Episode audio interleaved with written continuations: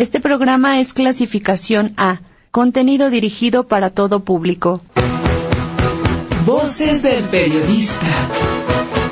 El Club de Periodistas de México, con su brazo asistencial, la Fundación Antonio Sáenz de Miera y Frieital, presenta Voces del periodista. Conduce Celeste Sáenz de Miera. Comenzamos.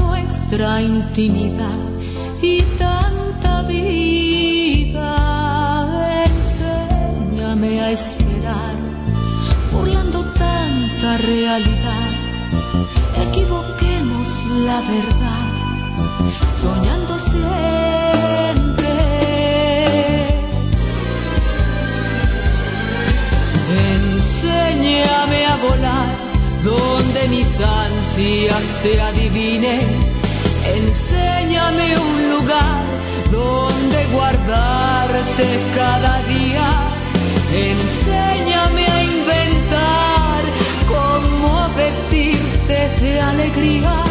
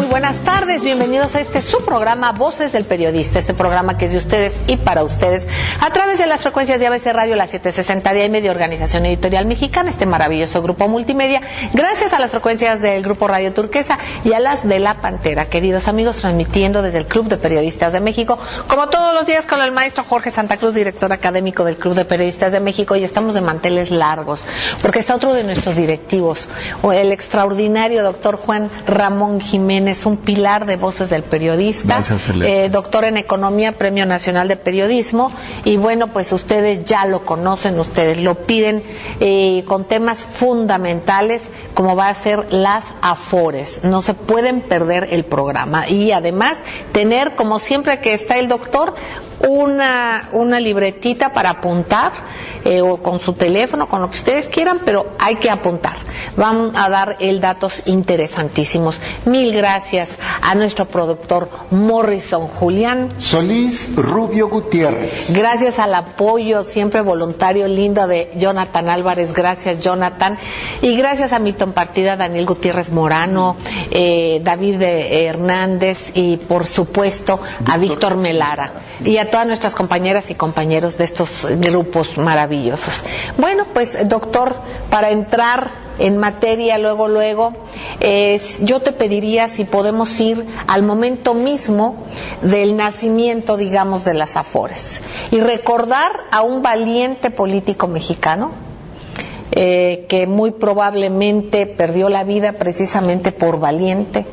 Ahí hay muchas sospechas, se quedaron muchas sospechas sobre su muerte y me estoy refiriendo eh, al ex senador eh, José Ángel Conchello.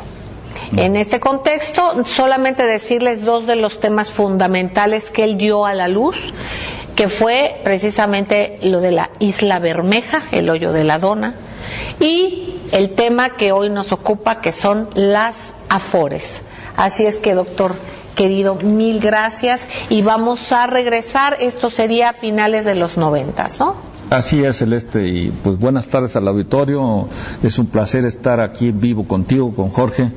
Eh, siempre hemos sido parte del mismo equipo y pues eh, este, este tema, quiero entrarlo en directo sobre las cosas, este tema, y regresando de Monterrey, acabo de regresar a Monterrey, mandamos un saludo a nuestros amigos que allá nos recibieron, eh, abro este pequeño paréntesis que ahorita Maurice me comentaba, eh, que conoce a Safi, a Jorge Safi, el dueño del hotel donde estuve ahí en Monterrey, un hotelazo de primera, en fin. Un saludo Monterrey, queridos amigos. Eh, entonces, ahí salieron varias cosas interesantes. José Ángel Conchelo era precisamente de Monterrey, de Nuevo León.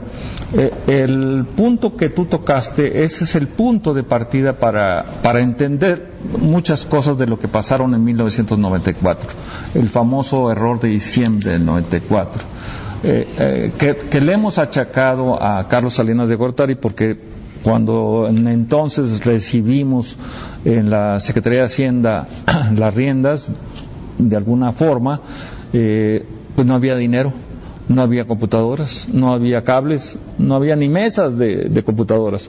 Entonces, fue, fue desastroso. Ahí se vino la, eh, eh, la crisis bancaria que luego se resolvió con el FOAPROA seis meses después eh, de 1995. Pero de ahí viene cuando Ernesto Cedillo se ve en la necesidad de acudir a, en la ayuda de Estados Unidos. Y pues en Estados Unidos William Clinton le dijo, claro, claro, y eh, hemos hecho una investigación en el tiempo de qué fue lo que se le pidió a Ernesto Cedillo que dejara a cambio de que Estados Unidos rescatara a México de un préstamo eh, brutal de 50 mil millones de dólares, que fue eh, el préstamo de, aquel entonces. pues se le pidió primero la factura petrolera, que entregara la factura petrolera que entregara, que negociara, que empezara la negociación de los hoyos de la dona, desapareciendo la isla Bermeja, que era una isla incómoda.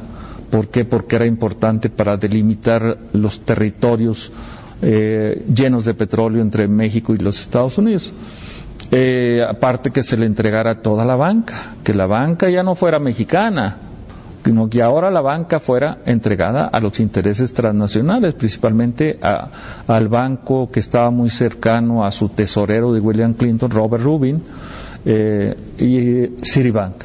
Entonces Citibank, eh, hasta la fecha, es el gran banco de los Estados Unidos, eh, que junto con JP Morgan, que es la mancuerna, manejan en activos 4.4 trillones de dólares, 4.4 trillones de dólares. El, el PIB de los Estados Unidos es de 15 trillones de dólares.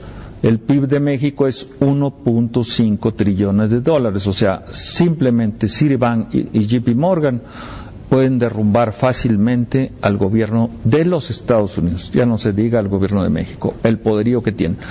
Eso nada más en activos, Celeste. Si hablamos de los derivados financieros, los derivados financieros eh, de Citibank andan superiores al PIB de los Estados Unidos. O sea, el poderío que tiene Citibank es enorme. Y todo eso nace precisamente en la época de los Clinton. Entonces, ¿qué le pidieron a México? Insisto, primero la negociación de los hoyos de la aduana, todo lo que tenía que ver con petróleo. Segundo, la banca. Tercero, las afores, o sea, que los fondos de pensiones se privatizaran y se le entregaran a los bancos. Y cuarto, pues prácticamente eh, todo el país, eh, porque el hecho es que ahora el, heredero o el, ¿qué podríamos decir, Jorge? el el operador de, todo eso ha sido el señor Larry Fink del, este fondo de inversión enorme BlackRock, que está muy ligado con Blackstone.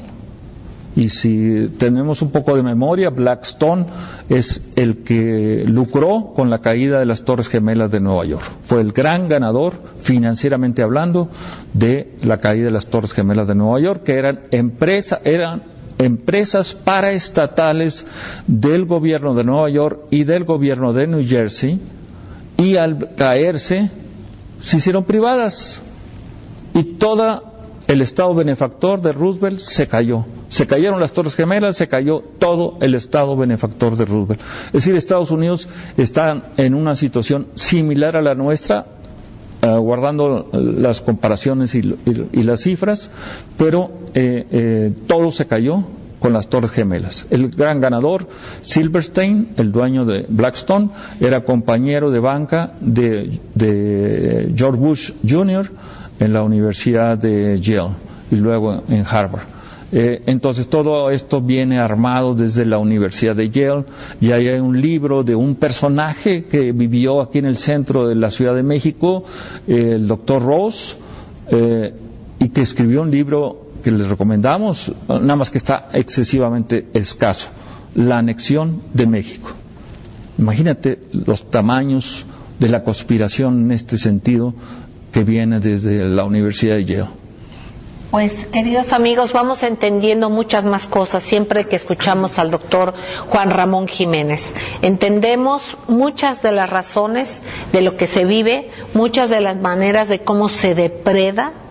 Eh, no hay razón, bueno, más bien para eso no hay razón, muchas de las sin razones. Jorge, querido. Sí, Celeste, y esto nos permite entender muy bien cómo ahora, por ejemplo, el actual gobierno ha comprometido el ahorro de los trabajadores mexicanos vía el Citibank y vía BlackRock, que con ese dinero, el de nuestros trabajadores, financian proyectos petroleros que antes le correspondían a Pemex y lo hacen con una trampa. Si hay alguna ganancia, será para las empresas petroleras.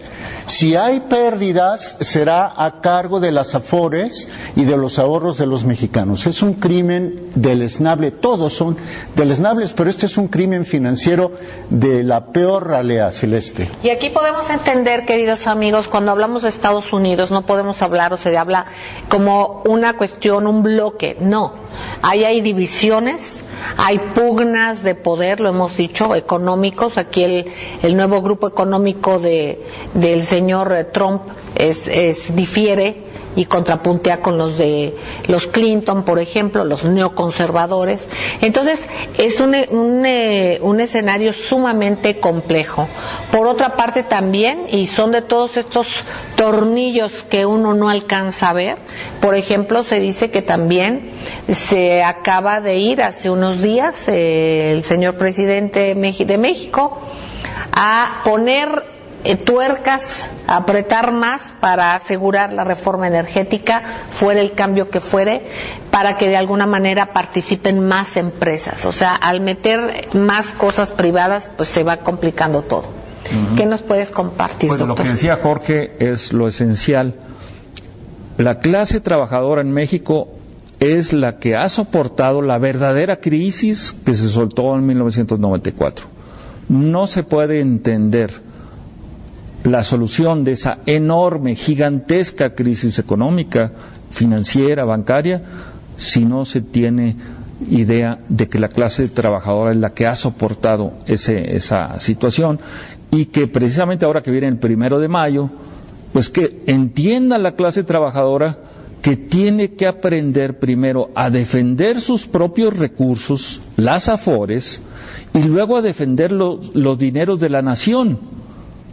Eh, la pregunta muy obvia es ¿por qué no han podido defender sus propios recursos? Porque los sindicatos, la gran mayoría de los sindicatos, no han funcionado para ellos. Pero ahorita lo platicaremos en este. Funcionan a la inversa. Así es. Una buena parte. Queridos amigos, eh, vamos a un corte y enseguida regresamos. Gracias. Está usted escuchando Voces del Periodista con su amiga Celeste Sáenz de Mier. Está usted escuchando Voces del Periodista con su amiga Celeste Sáenz de Miera. Marque usted en horarios de oficina 5512-5638. Continuamos. Gracias, queridos amigos. Gracias por seguir con nosotros en las frecuencias de ABC Radio, las 760 de AM de Organización Editorial Mexicana, en el grupo Radio Turquesa y en las frecuencias de La Pantera. Seguimos, el maestro Jorge Santa Cruz, su servidora, platicando con el doctor Juan Ramón Jiménez, también parte fundamental de Voces del Periodista y del Club de Periodistas de México. Em, si les parece, Jorge, querido maestro, eh, preguntarle al doctor Juan Ramón Jiménez, fíjense, él nos mencionaba de todo esto que fue el error de diciembre y qué pidieron, qué pidió, qué pidieron los Clinton finalmente para, para apoyar con esos 50 mil millones de dólares. Bueno, pidieron los bancos, el petróleo, todo lo de la Isla Bermeja, el hoyo de la Dona, todo, todo, o sea, todo. Pidieron la deuda pública, eh, pidieron es, deuda, petróleo, bancas, las afores, por supuesto, y faltaba el quinto elemento que ahorita en el corte nos lo comentaba el doctor Juan Ramón Jiménez, que es la cláusula democrática, así denominada, lo recordó el maestro Jorge Santa Cruz.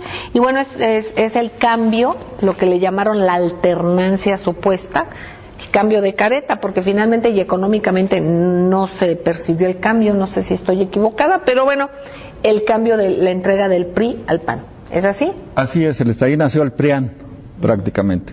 Y tengo los elementos para comentarlo. Una de mis alumnas, que jamás diré el nombre de ella por seguridad de ella, estuvo en ese operativo que se llevó a cabo en la calle de Cantú número 9, en la colonia Nueva Anzures. Ahí estaba la empresa Desk, que es eh, esta empresa, el director de esa empresa era nada menos que Luis Telles Kunzler. Mm. Entonces ahí se llevó a cabo el, o ahí se instaló el centro de cómputo alterno a las elecciones del año 2000. Entonces el director de ese proyecto fue el actual secretario de Economía y Delfonso Guajardo. Entonces estamos hablando de que esto fue una, ah, una de las exigencias de, los Clinton para que eh, se le entregara el poder del, Partido Revolucionario Institucional al Partido Acción Nacional. Telles Kuzle fue posteriormente eh, el, fundador del CISEN, nuestra CIA mexicana, y además fue el director del fondo de inversión de la CIA llamado Grupo Carlyle. O sea, que no, no estamos hablando de cosas. ¿Dónde está Luis Telles En la Bolsa Mexicana de Valores. Además, manejando el, el fondo petrolero actual de Enrique Peña Nieto. O sea, los personajes están vivos, están a, a la luz pública y esto nos da idea de la gran conspiración que hubo en aquellos años del 94 y que nosotros la estamos viviendo, Celeste. Y solamente recordar una anécdota, doctor, que la tuvimos en Voces del Periodista, te vas a acordar. Eh, nada más para que vean el nivel de análisis del doctor. Eh, eh, fue cuando el que era, que había sido este mm, también funcionario que después fue gobernador de Jalisco, el que era gobernador de Jalisco que destapó a Felipe Calderón, ¿te acuerdas? Años después. Sí, sí. Entonces, cuando destapan a Felipe Calderón, pues todo el mundo le dio risa porque dijeron, este, no, no pasa nada, pues estaba regañado, lo había despedido Fox de una manera pública, ¿no? Casi, casi, ¿no? Francisco Y entonces, Francisco Ramírez Acuña, exactamente, sí, Jorge, gracias. Y entonces, eh, se hizo un ejercicio en el programa que fue decirle a la gente tengan su computadora los que puedan. Y nosotros lo que hicimos es que ya se había impreso todo, ¿te acuerdas, doctor? Dijimos, por si nos bajan este el switch del, del internet, por lo que fuera, ya tener todo listo, bueno. Y entonces, eh, eh, todo el mundo lo tomó a hilaridad, a que era una ocurrencia del señor Ramírez Acuña. Pero al día siguiente sale en el noticiero matutino el señor Luis Telles Krenzler diciendo, excelente candidato. Este, me parece bien esto que sucedió.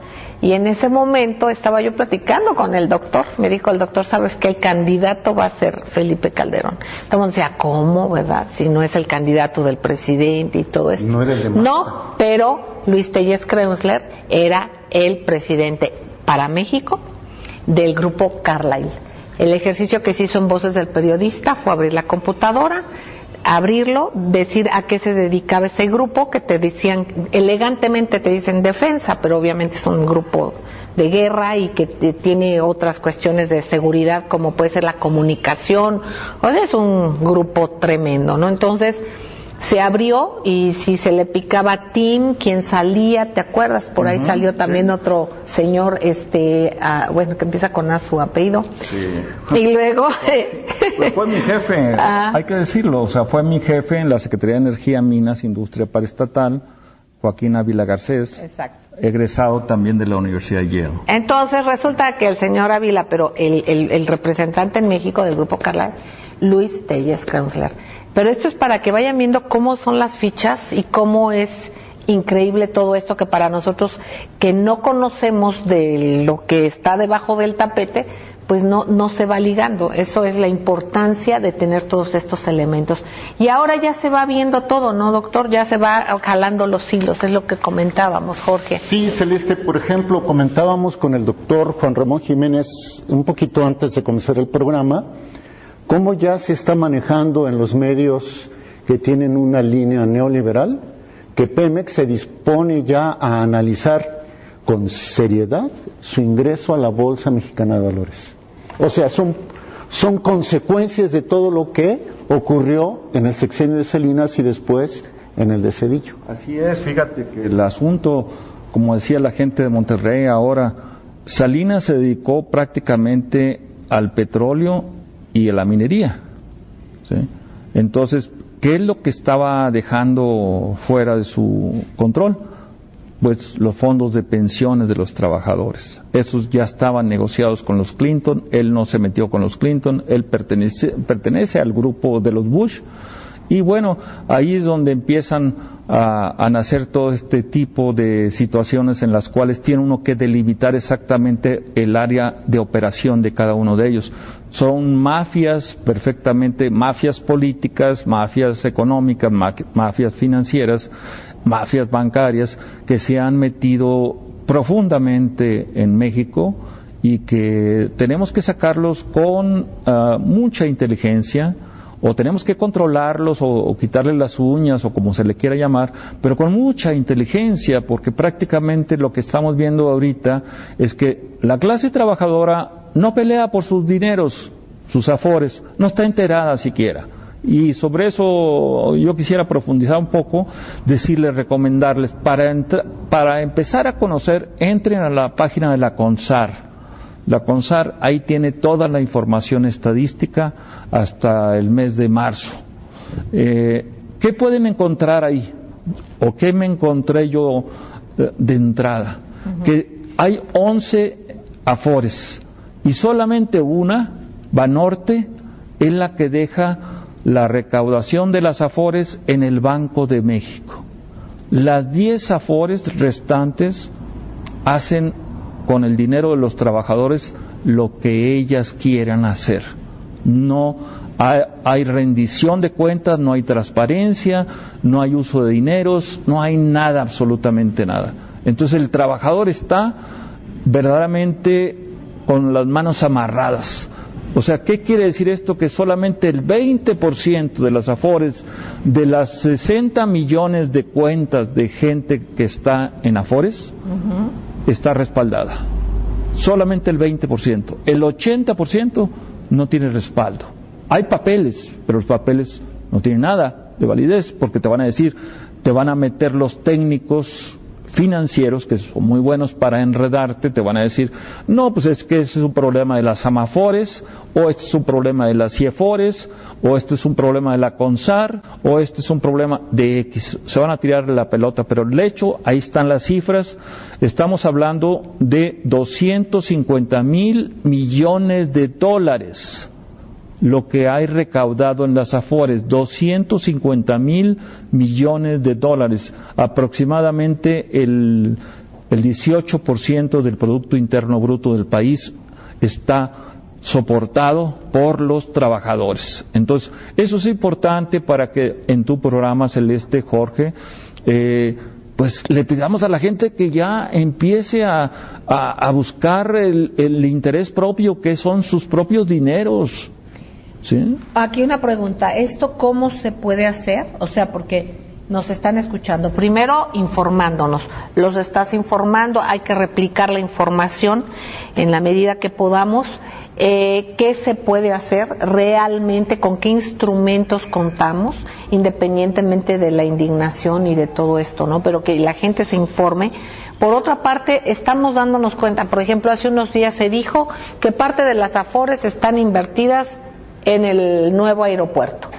Y se pregunta qué porcentaje, dicen, eh, no, no quieren transparentar exactamente los datos, entonces digo, realmente lo que tú dices es muy delicado, que se toma el recurso de, de los trabajadores y ni siquiera se informa realmente, o si hay un instrumento que informe realmente. No, no, no hay una información real. Solamente, insisto, eh, la que aparece en CONSAR es la oficial, y esa es la que hay que hacer. Pero yo sería de la idea de crear una comisión de la verdad, o sea, una comisión de la verdad para las AFORES, que los trabajadores verdaderamente exigieran, exigieran toda la información relativa. Aparte, como en el programa anterior que hablamos sobre el cártel bancario, allá en Estados Unidos los, los fondos de pensiones tienen especialistas para que se hacen la reunión tipo eh, asamblea de accionistas y se le informa a la sociedad en qué se está gastando el dinero. Aquí no, aquí dicen, eh, lo gastamos en esto. Ustedes no se preocupen, tienen garantizadas sus afores y, les damos el 5% de interés anual. Pero ellos están ganando hasta el mil por ciento en el en ese dinero que no es dinero de ellos, están especulando. En jinetear. Sí, primero en el jineteo pero están ganando en la Bolsa Mexicana de Valores porque la Bolsa Mexicana de Valores apalanca a las grandes empresas norteamericanas. O sea, ahí es muy importante que veamos eso. O sea, nuestros fondos de pensiones están apalancando a la Bolsa de Nueva York. O sea, si la Bolsa de Nueva York pierde, pierde, pierde México por default.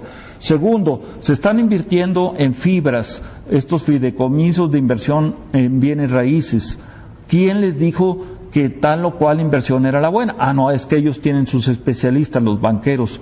Pero, ¿y la sociedad? La que está poniendo el dinero, la que eh, está... Eh, hago una, una, una situación muy importante. La gente de mi generación ya está eh, en cierta forma asegurado. O sea, los que entramos desde el 97 estamos asegurados. Lo, lo peligroso es la gente joven o sea, ellos sí pueden perder totalmente sus afores. Uno puede decir, pues ese 20% que está garantizado es para la generación nuestra. Pero toda la generación joven no tiene garantizadas sus afores, absolutamente no, porque insisto, son 10 empresas que manejan los fondos de pensiones y ninguna está entregando sus dineros al Banco de México. O sea, son 11 y solamente una, solamente una entrega que es Banorte. Sí. Ok. Queridos amigos, eh, vamos a ir un corte. Eh, ¿Cuánto tiempo tenemos, Jonathan? Ya vamos al corte. Bueno, vamos al corte. Regresamos eh, el maestro Jorge Santa Cruz y su servidora con el doctor Juan Ramón Jiménez. No tardamos.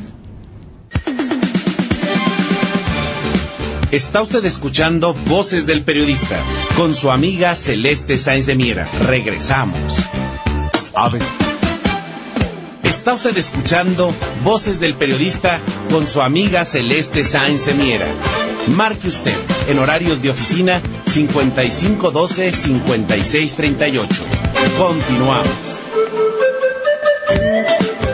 Gracias, queridos amigos. Gracias por seguir con nosotros en ABC Radio, la 760 de AM de Organización Editorial Mexicana, en el gran grupo Radio Turquesa, La Joya del Sureste y en las frecuencias de la Pantera, el maestro Jorge Santa Cruz y su servidora. Estamos charlando con el doctor Juan Ramón Jiménez, eh, doctor en Economía, un académico de primer nivel, tanto en nuestro país como fuera de él, es reconocido, además de Premio Nacional de Periodismo. Doctor querido, eh, dando seguimiento a todo esto, eh, más o menos a partir de cuándo se empezó a transnacionalizar el dinero nuestro, el dinero mexicano, hacia Estados Unidos.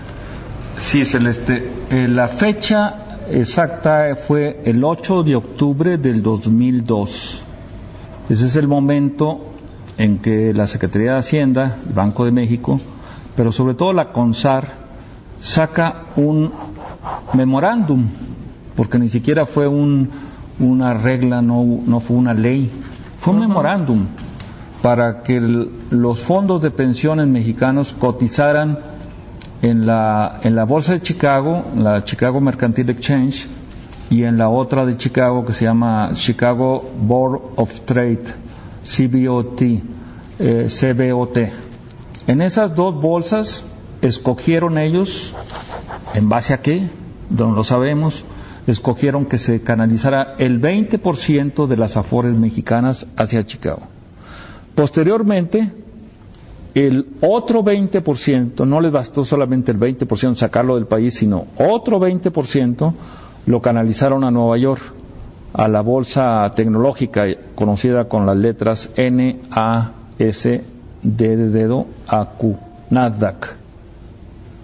En aquel entonces la Nasdaq estaba dirigida por el, que- sea, el director de la Escuela de Negocios de la Universidad Yeshiva de Nueva York. Aquel gran personaje que luego eh, defraudó hasta su contador, ¿te acuerdas?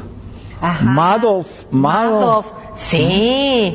Entonces Eh, pusieron en manos de Madoff el 20% de las afores mexicanas. que después se suicidó, ¿no?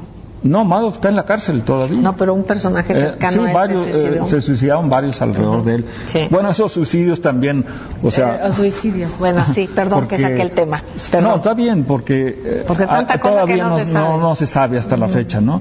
Eh, se dijo que el contador, que es, los contadores siempre son los que están en peligro inmediato, pues el contador se suicidó. Y después varios, varias gentes que estuvieron alrededor de ese gigantesco fraude en la bolsa tecnológica de Nueva York, ahí estaba en un, en un índice bursátil poco conocido que son las tres Q, Q, Q, Q. No sé por qué les gustó eso, pero el hecho es que en ese índice pusieron el 20% de las acciones de las afores mexicanas. Acá en México todo mundo distraído, metido en, en fútbol, bueno, unas cosas que el pueblo ah, le gusta, pero no hay nadie que vigile eso, no hay comisiones de vigilancia, no hay unidades de inteligencia financiera, ni por parte de la sociedad civil, ni por parte del grupo empresarial, ni por parte de los partidos políticos. O sea, nadie hace inteligencia en este país. Eh, eh, por 25 años, tanto en el Tecnológico Monterrey como en la UNAM, he estado yo predicando de que es necesario que la UNAM tuviera un centro de inteligencia financiera, que el TEC de Monterrey tuviera un centro de inteligencia financiera, pero para darle seguimiento a, a, sobre todo a los trabajadores de este país, Eso, eso es lo que me preocupa mucho, que nuestra gente, nuestra clase trabajadora esté soportando el peso de la crisis cuando la clase política, los partidos, la presidencia, los congresos, las cámaras empresariales, todo mundo está apalancada de nuestras afores, de nuestros trabajadores.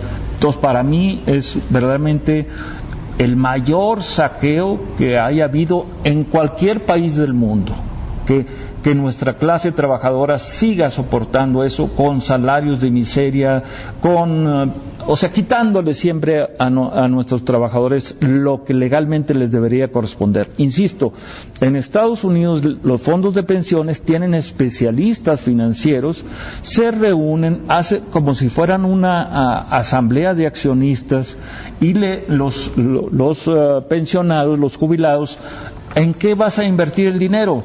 Cuánto nos va a dar de rentabilidad al fondo de pensiones, etcétera. Todos los fondos de pensiones allá en Estados Unidos hacen eso. Aquí en México no.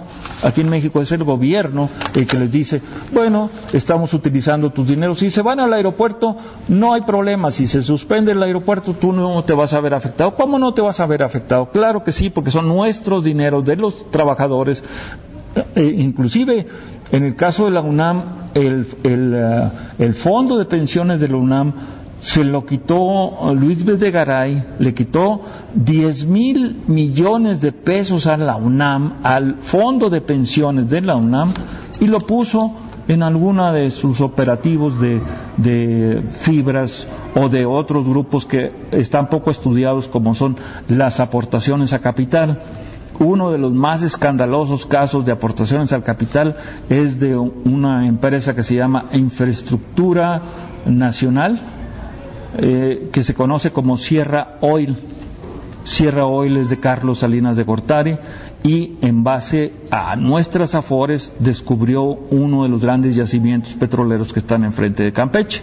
Entonces, vean que hasta Carlos Salinas se apalanca de nuestras afores para ir a tener grandes utilidades. Que no digamos ahora en el aeropuerto que Carlos Salinas de nuevo a través de su cuñado don Gerard, eh, don Carlos Elim también, eh, Carlos Hank, que por cierto abro un paréntesis muy importante porque desde los años 70 y luego después a los años 80 y 90 salió la investigación de la DEA llamada Tigre Blanco, búsquenlo en internet. Ahí están acusados toda la familia Hank de ser grandes lavadores de dinero en los Estados Unidos. los acusa la DEA, directamente la DEA. Ahí no hay de que un académico o algo. Es la, DEA la que está acusando a la familia Han de lavar dinero en los Estados Unidos. Y vienen toda una serie de nombres, como este señor Karam, que es el dueño de 20% de las, de, las este, expendedoras de gasolina llamadas hidrocina. Está acusado de lavado de dinero desde esos años. Entonces, ¿por qué no hay inteligencia financiera en el país? ¿Por qué no hay una acción directa del Congreso de la Nación para cuidar los dineros de la Nación? Esa, es la pregunta que, que, nos hacemos los académicos cuando les decimos es que ustedes realmente llegan al Congreso tienen 20 o 30 asesores y no hacen nada por defender los dineros de la nación. ¿Qué es lo que está pasando en este país? Es una pregunta. Y aquí, por cierto, ahorita que tocas la, parte del aeropuerto, eh, hay eh, pues comentarios de, especialistas en esto y esto habría que verlo bien sobre que eh, es tal el subsuelo del ahora sí no propio que va a ser como un, pozo sin fondo, que va a tenerse no solamente lo caro de ahorita, sino que se le va a tener que seguir inyectando dinero para mantener en pie ese, ese y, seguro. en la Ciudad de México, en esa zona. Eh, el piso es inestable, esto lo dijo el Instituto de Ingeniería de la UNAM. Yo trabajé para el Instituto de Ingeniería en otra época y lo reconozco, son los mejores técnicos en ingeniería civil entonces, el Instituto de Ingeniería dijo que los, suelos eran inestables, que ahí es donde no se debe haber tocado esa zona lacustre del Valle de México, porque es, está inclinada inclusive.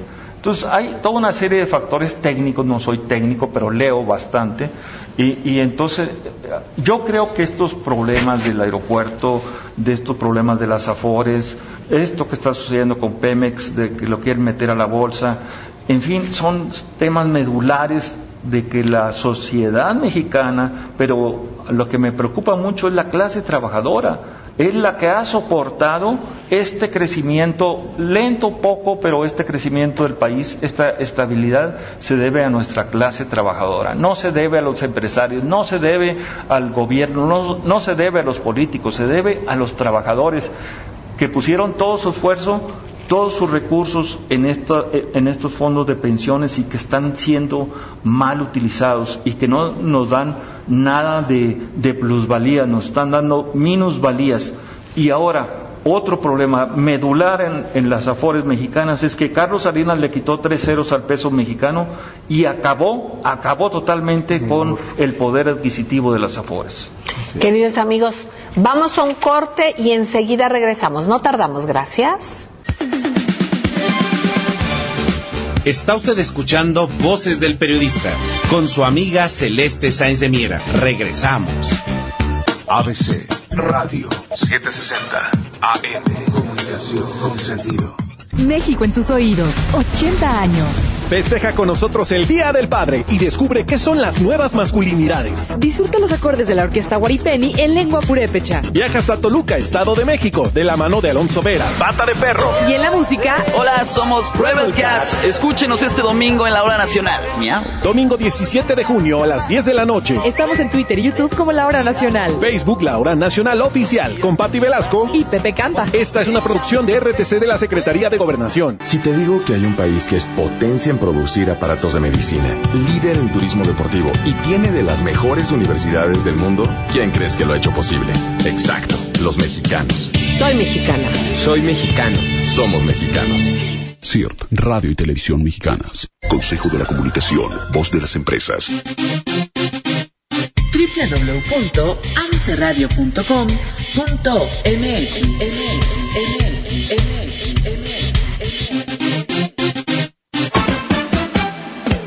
Está usted escuchando Voces del Periodista con su amiga Celeste Sáenz de Miera. Marque usted en horarios de oficina 5512-5638. Continuamos. Gracias, queridos amigos. Seguimos en Voces del Periodista en ABC Radio, la 760 de AM, en Grupo Radio Turquesa y las frecuencias de la Pantera. Jorge, querido, eh, aquí con el gusto de estar con el doctor Juan Ramón Jiménez, pieza fundamental de Voces del Periodista. Y bueno, retomando ese tema de las afores, hay cosas que están en el tintero que se van a tocar, como qué pasa con los jóvenes, que es el tema que está. Pero también yo no quisiera dejar de preguntar qué va a pasar y lo que nos repases estos cinco puntos de la nueva conspiración de Yale, de acuerdo a todo esto que nos has compartido. Sí, Celeste. Esto fue en base a este libro que recomendé del doctor Ross, Ross ajá. que vivió cinco años aquí en el centro histórico de la Ciudad de México para conocer a México. Y entonces él planteó la, cómo iba a venir la anexión de México en base a esa conspiración de Yale.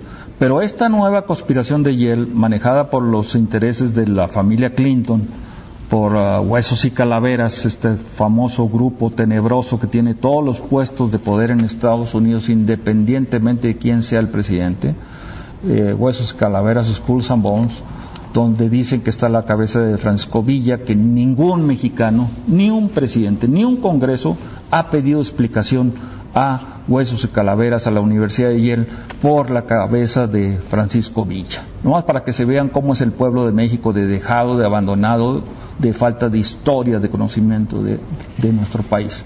Entonces la nueva conspiración de Yale está eh, basada en, el petróleo, la primera parte, la negociación de los hoyos de la dona occidentales, eh, la desaparición de la isla Bermeja, el, la, la, falta de control de Pemex en base a, a las aguas uh, profundas, sobre todo en la frontera de, de, Texas con México, no hay investigadores.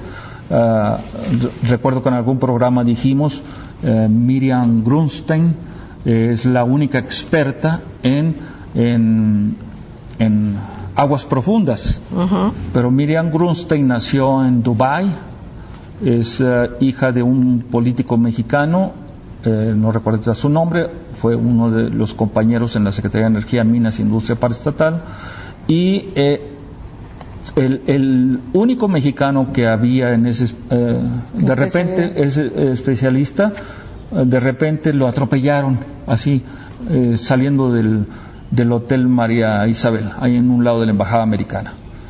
O sea, cosas raras en este país. Entonces, no tenemos especialistas en aguas profundas. Ahí, estamos perdiendo casi todo el control sobre el Golfo de México. Eh, después entraría el problema de la banca. O sea, le exigieron a Cedillo entrega la banca a los intereses internacionales. Calderón inclusive entregó un afore al presidente de Colombia, Uribe, eh, Sura, la empresa Afore Sura. Eh, para que vean que, estamos entregando el recurso de los trabajadores a quien el presidente se los quiere entregar. El tercero fue el caso de privatizar los fondos de pensiones. Ya quisiera yo que en Estados Unidos tocaran los fondos de pensiones que desde la época del presidente Roosevelt están intocables. O sea, nadie puede tocar los fondos de pensiones de los trabajadores de Estados Unidos hasta la fecha. Qué bueno que nadie los toque. Y eh, cuarto, decíamos, era el caso de... Eh, recuérdame, Celeste. Eh, esta- estaba la banca, las afores, los bancos, el petróleo, la deuda pública. La deuda pública. La deuda pública también es muy importante. Eh, está desatada con, con Enrique Peña Nieto. eh, ya la deuda pública soberana está en 150% del PIB, lo cual al próximo presidente que entre, cualquiera que sea, le va a tocar una bomba de tiempo que es la deuda soberana. O sea, el país está quebrado. No hay forma de recuperar esto sino con mayor deuda pública, reestructuraciones de la deuda, etcétera. ¿A quién se le entregaron o quién exigieron los Clinton que se entregara la deuda pública? A Goldman Sachs. Goldman Sachs es parte del corporativo Citibank. Eh, hubo una investigadora conocida mía, Lynn Amos, que precisamente la asesinaron por encontrar movimientos de dinero del narcotráfico entre el Banco de México y la Tesorería de los Estados Unidos. Y ella corrió de México a Washington, donde vivía, eh, en una zona residencial importante, en Georgetown, en Washington, y ahí la asesinaron vilmente, la quemaron viva. Entonces, esto para, para nosotros acá en México es verdaderamente importante que tengamos la información. Allá en Estados Unidos lo pasaron en la televisión de las seis de la tarde, eh, en un programa de aquel personaje que hacía de Elliot Ness en, en- en la televisión norteamericana, y eh, dijeron en ese programa quiénes son los culpables, los banqueros mexicanos. Entonces, eh, hay muchas eh, cuestiones alrededor, pero eso sería lo importante. Y, y finalmente, la transferencia del poder Del del, poder. PRI al PAN, en donde nace el PRIAN, y que hasta la fecha sigue siendo la gran, el gran poder político en el país. Lo demás, eh, pues, cada quien tendrá su punto de vista, pero creemos que esto es parte de una gran conspiración para anexarse a México, a los Estados Unidos, y no solamente a los Estados Unidos, ojalá fuera a los Estados Unidos, a la familia Clinton. Bueno, pues aquí hay, hay tantas cosas que comentar y por cierto no quiero dejar pasar, nada más hago un paréntesis. Hace unos días me llamaron, me mandaron incluso un, un correo eh, para preguntarme qué opinaba yo de este nuevo mundial del de 2026 de México, una, un mundial tripartita, Estados Unidos, Canadá y México. Por supuesto, falta mucho tiempo para ver qué opinaba yo de la inseguridad en México, pero aquí lo curioso y lo que te- se da uno cuenta es cómo esto es un planteamiento muy posible para intervenir todavía y de una manera más directa en la cuestión de la seguridad del país, no sé, con el conque del fútbol, ¿no? Pero bueno, maestro Jorge Santa Cruz. Y bueno, si me lo permite, Celeste, Juan Ramón, amigos, esto podría incidir en la elección del 1 de julio. Estamos hablando del PRIAN, yo nada más así lo dejaría, Celeste. Eh, bueno, queridos amigos, independientemente de todo nuestro compromiso con ustedes, además de estas pláticas extraordinarias, es que ustedes investiguen. Ustedes se pueden estar de acuerdo, no estar de acuerdo, estar conformes o no. Ustedes investiguen. Hay datos importantes, datos suficientes en este programa y en este caso, bueno, del doctor Juan Ramón Jiménez. Eh, se van a hacer, además de los cursos que de lectura crítica y lo que sigue de los cursos con el maestro Jorge Santa Cruz y de otros que también está viendo, de los mismos que ya se han dado, usted puede hablar e informarse. Está el de lectura crítica. Lectura crítica, las claves de la manipulación a partir del sábado 12, 19 y 26 de mayo y el 3 de junio, de 9 a 12 de la tarde. En- nos puede marcar al 5512-8661 y 5512-8669. Pero ahora el curso que dará el doctor Juan Ramón Jiménez eh, se llamará Moneda y Banca. Va a ser de 15 días, una semana eh, dedicada a la banca y otra cosa, otra semana a la moneda. Todo esto es para que sepamos no solamente de los manejos de estos grandes consorcios y de lo que se hace con el dinero nuestro y el dinero de la patria, sino también qué podemos hacer nosotros de una manera doméstica y muy directa, digamos. ¿No, doctor? También. Sí, lo, lo ideal sería lo que me preguntaste, cómo empezar a hacer una, una transparencia o al menos investigación sobre los dineros de la nación. Yo propongo una convención nacional hacendaria, una convención nacional hacendaria. Ojalá nos escucharan los candidatos a, la presidencia, porque es importante saber dónde están los dineros de la nación, dónde están invertidos, qué tanto es lo que se debe, pero con una transparencia y con una auditoría ciudadana. Vamos por la Convención Nacional Hacendaria para saber dónde están todos los dineros de la nación. Así es. ¿Está bien, doctor? Bueno, pues queridos amigos, Jorge, entrañable, amigos todos, con todo nuestro corazón, les decimos que sigan en estas frecuencias. ¿Por qué? Porque aquí se escucha plural, se escucha diverso. De eso es de lo que se trata, que todos nos escuchemos. Y ahora que acaban de hablar de estas próximas elecciones, de los candidatos, analicemos a cada uno, analicemos sus historias, no lo que nos dicen. Las elecciones no se ganan con un debate, ni con dos, ni con tres.